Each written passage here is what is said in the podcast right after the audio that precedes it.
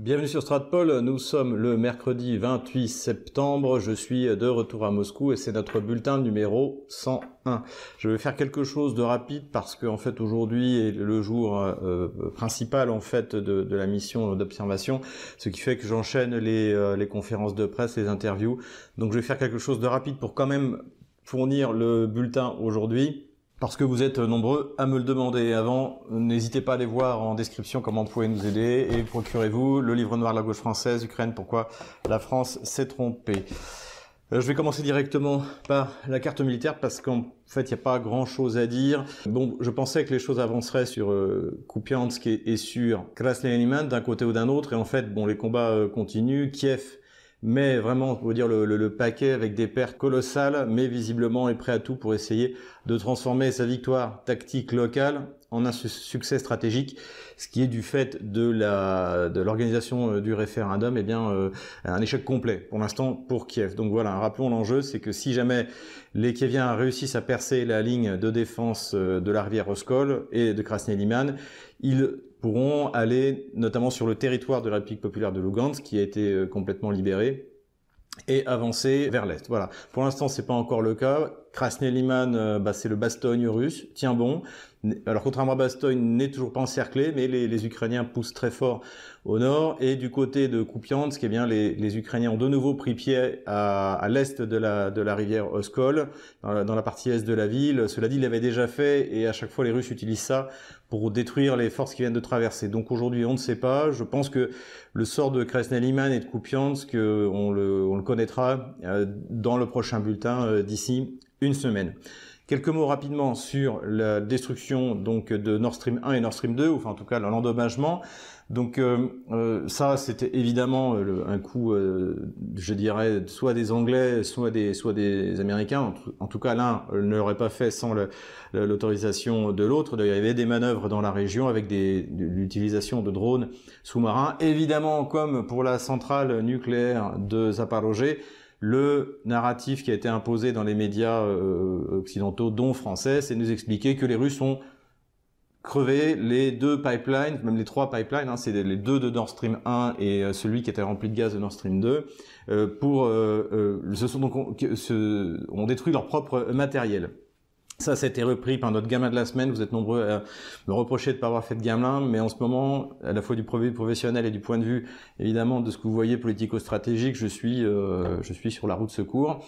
Donc, euh, donc voilà. En tout cas, on en a un, c'est le général Yakovlev, qui d'ailleurs a expliqué ça en disant que oui, les Russes ont fait ça pour faire un avertissement. Alors les Russes, qui en fait peuvent tourner tout simplement le robinet, ont décidé de faire un avertissement. Le résultat, eh bien, c'est que on est passé là aussi dans un dans un nouveau monde où on s'attaque désormais aux infrastructures euh, stratégiques, énergétiques.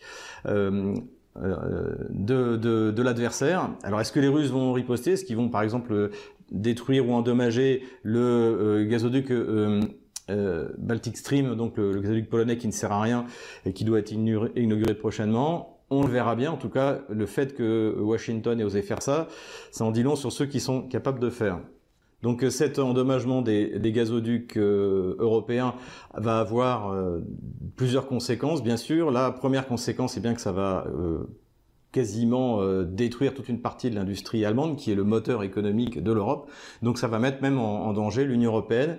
Pourquoi est-ce que les Américains font ça? Eh bien parce que finalement, je pense qu'ils ont fait le calcul que cette guerre qui sera forcément perdue en Ukraine euh, euh, par euh, ou ce qu'il en restera par Kiev, eh bien peut leur permettre au moins de liquider un des principaux concurrents industriels, qui est l'Europe, et de faire ce que ben, Modest Schwartz d'ailleurs dans son bouquin sur Davos avait appelé de l'endocolonisation, c'est-à-dire que l'Occident a compris qu'il pourrait plus aller tellement plus loin parce qu'en fait le modèle occidental ne fonctionne plus, n'intéresse plus personne, à commencer par une partie des pays de l'Est.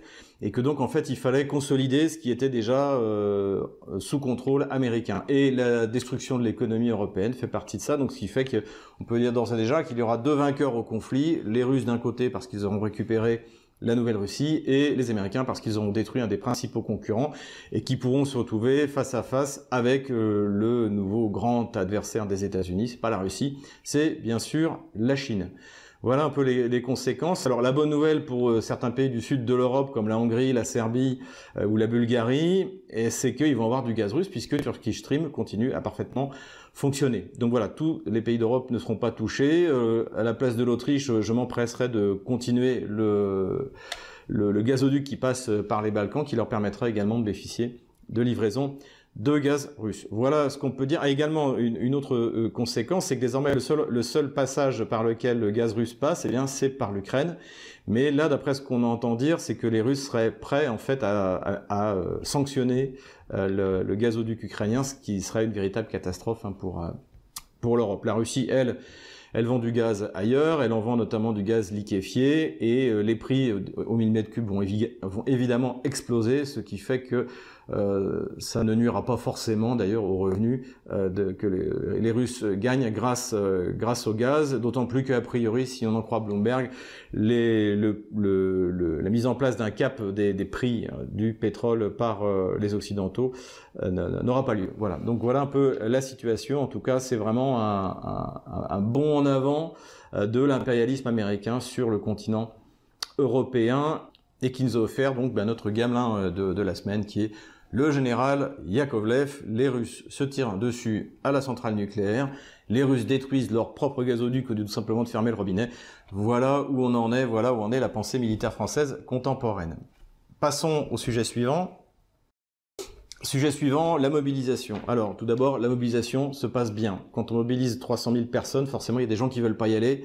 On imagine bien que si la France était en danger et mobilisait, le, le bourgeois de gauche qui vote Emmanuel Macron, il serait déjà parti euh, de l'autre côté de la planète pour pas, pour pas aller se battre. Donc en Russie c'est pareil, il y a des gens qui sont lâches, qui sont pas courageux, et donc qui partent, euh, qui franchissent la frontière, mais massivement au contraire ça a provoqué un grand mouvement de soutien patriotique et euh, le, les 300 000 hommes seront, seront fondis, ils sont d'ailleurs déjà en, formation. Alors la question qui se pose, c'est pourquoi est-ce que la Russie a mobilisé 300 000 hommes? Moi, je le dis honnêtement, je me suis trompé. Je pensais, je ne pensais pas qu'elle le ferait. Je pensais que la Russie allait continuer sa stratégie d'avancée progressive petit à petit et de destruction euh, de l'armée ukrainienne par sa supériorité aérienne et sa puissance de feu. Je pense que la raison est à la fois militaire, il y a une raison également politique. La première euh, raison, ben, c'est qu'en fait, euh, je pense que Vladimir Poutine veut en finir au printemps prochain. Et pour ça, il a besoin de lancer une contre-offensive qui soit bien plus puissante que ce que j'imaginais. Donc il faut des troupes, 300 000 hommes, pour occuper les territoires qui viennent, euh, enfin qui vont être rattachés à la Russie euh, a priori le, entre le, vers le 4 ou le 5 euh, le 5 le 5 octobre. Donc il faut des troupes même qui sont moins expérimentées que celles qui se battent actuellement mais qui vont euh, en fait des, troupes de, de, de, de, en gros de forteresse hein, qui vont qui vont protéger la ligne de front et qui vont permettre à la Russie de récupérer une masse de manœuvre extrêmement importante, extrêmement compétente, parce que étant donné que les pertes russes ont été faibles, il y a toute une, armée expérimentée, sans doute désormais maintenant la plus expérimentée au monde, euh, sur euh, ce genre de combat, de combat euh, à haute intensité, et la Russie va pouvoir libérer entre 100 et 150 000 hommes pour finir, pour en finir avec le, le, le régime qui est vient. Je pense que d'ailleurs ça se traduira par euh, une contre-offensive. Donc j'avais dit euh, en, automne, euh, je pense que ce sera début novembre. Le, il y aura plus de feuillage sur les arbres pour l'aviation. Le sol, dès que le sol commencera de nouveau à se solidifier par le gel, parce que là en ce moment il, pleut énormément, et donc d'ici fin octobre, ce sera, ce sera extrêmement difficile de, de progresser. Donc je pense qu'on pourra avoir quelque chose début novembre. Je n'ai pas de renseignements particuliers, je ne suis pas en contact avec l'état-major de l'armée russe, mais je pense que c'est quelque chose qui est imaginable. Donc voilà, comment j'interprète cette mobilisation auquel je ne croyais pas? Bon, c'est pas une mobilisation totale, hein, c'est une mobilisation partielle. Ce sont euh, une partie de la réserve. Je reparlerai dans une prochaine vidéo comment fonctionne la réserve en Russie, le système de mobilisation. Mais là, c'est pas trop le, le sujet le plus important. Donc la raison militaire, la raison politique, eh bien, j'en vois deux. Tout d'abord, Vladimir Poutine, quand il a fait cette déclaration, a clairement dit que désormais l'armée russe faisait la guerre à l'OTAN. Donc nous, on l'avait dit également. D'ailleurs, désormais, je parlerai le plus souvent dans les opérations d'armées euh, otano-kieviennes, hein, puisqu'en fait, c'est énormément de mercenaires, beaucoup de, noirs africains, d'après ce que disent les, unités de reconnaissance euh, russes, donc qui ont été déployées notamment dans la région d'Ougledar. Donc euh, que du matériel américain. De toute manière, il y a quasiment plus de réserves de munitions euh, de, de, de, calibre soviétique dans l'armée ukrainienne, donc tout est américain. Et là, ça pose un problème, et on, on l'a d'ailleurs appris dans la presse américaine sur CSNBC que euh, le, les, les, Américains arrivaient au bout euh, d'obus de, 155 mm, puisque il est prévu une production de 30 000 obus par an, et c'est ce que l'Ukraine tire en deux semaines. C'est ce que la Russie tire, euh, euh, dans on va dire, dans, la journée, sachant que ça peut monter même jusqu'à 50 000 obus par jour. Donc voilà, voilà ce qu'on qu sait des limites. Donc Vladimir Poutine annonçait qu'il se battait désormais contre l'OTAN, donc c'est plus du tout la même guerre que celle du début, donc faut augmenter les effectifs. Et euh, c'est ce qu'il est en train de faire, encore une fois, je pense, pour accélérer la, euh, chute du régime qui vient. On ne peut pas dire aujourd'hui exactement ce qui restera de l'Ukraine. La deuxième raison également, c'est que désormais, il y a des territoires qui vont être intégrés à la Russie. Donc ce sont les territoires russes.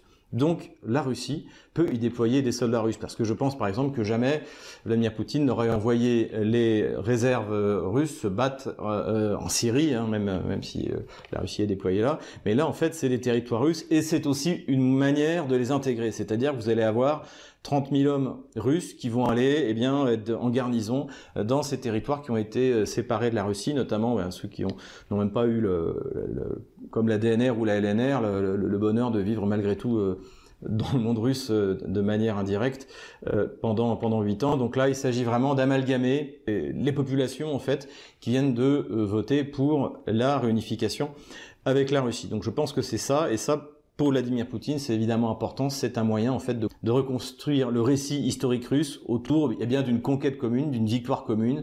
Vladimir Poutine ne veut pas que ce soit uniquement une armée professionnelle qui s'en soit emparée, mais que ce soit l'armée populaire. Donc là, on est vraiment dans la geste, euh, la geste historique euh, russe.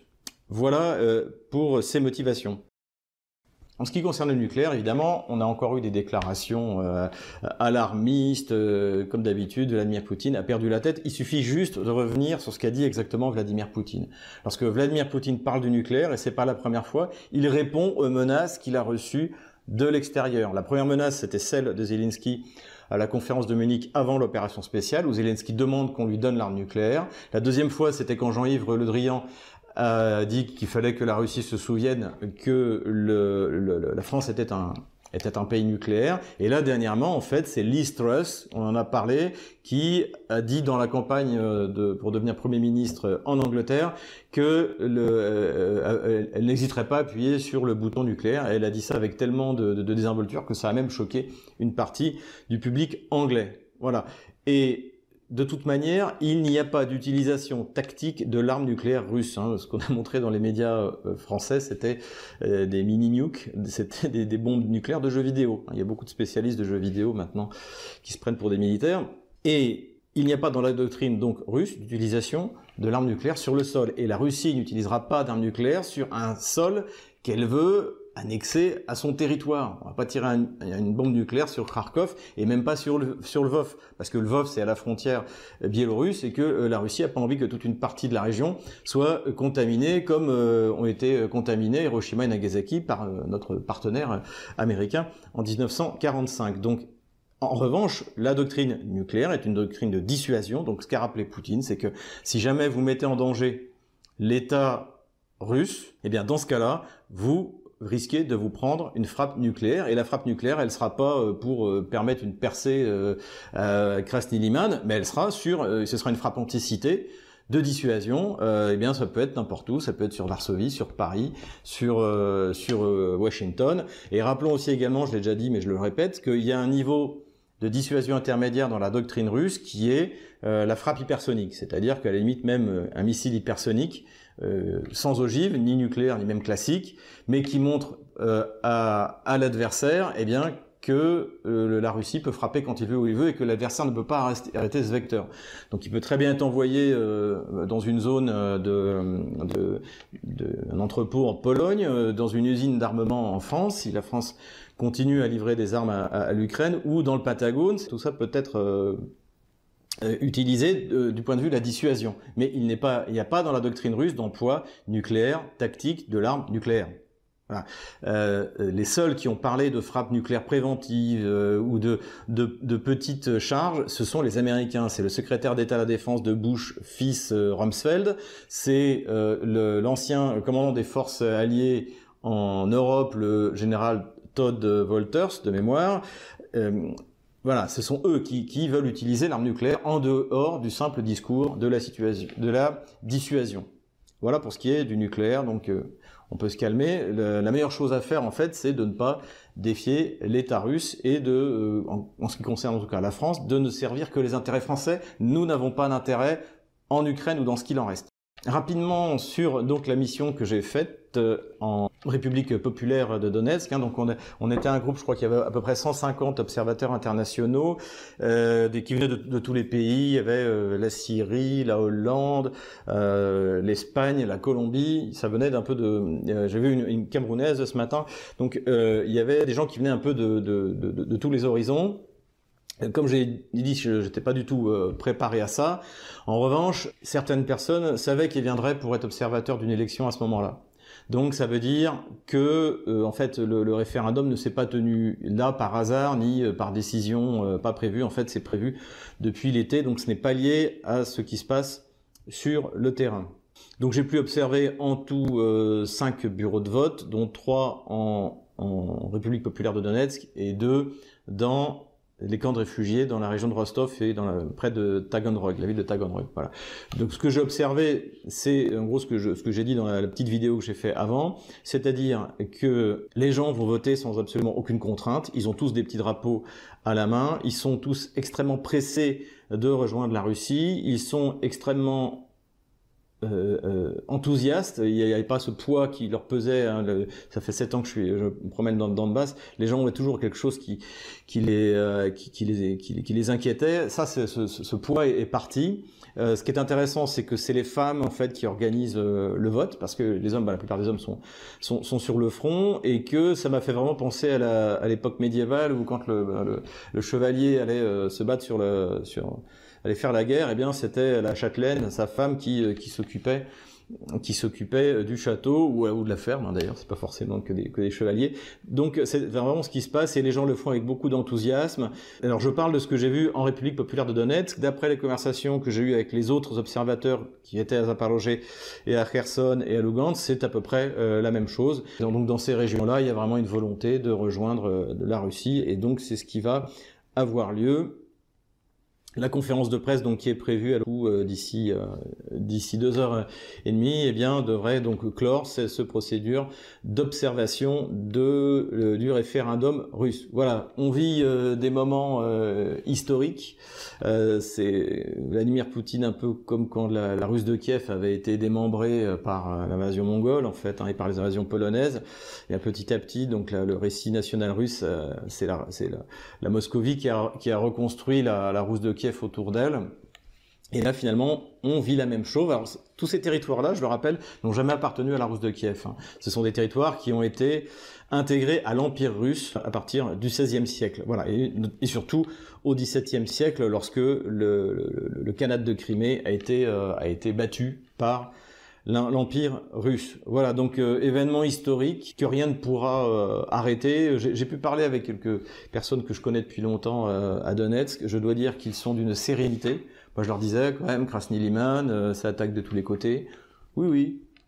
Donc je ne sais pas ce que préparent les Russes après le référendum. Je ne sais pas s'ils feront quelque chose immédiatement après le référendum ou s'ils attendront, comme je l'ai dit, en novembre. En tout état de cause, je peux vous assurer qu'il n'y a pas d'hystérie et que le moral et fixe. Voilà, profitons-en un peu, c'est euh, des excellentes nouvelles que, nous avons là, et l'important c'est de ne pas gâcher son plaisir. Voilà, c'est tout pour le bulletin d'aujourd'hui. Je dois me préparer pour la conférence de presse suivante. Je vous dis à bientôt.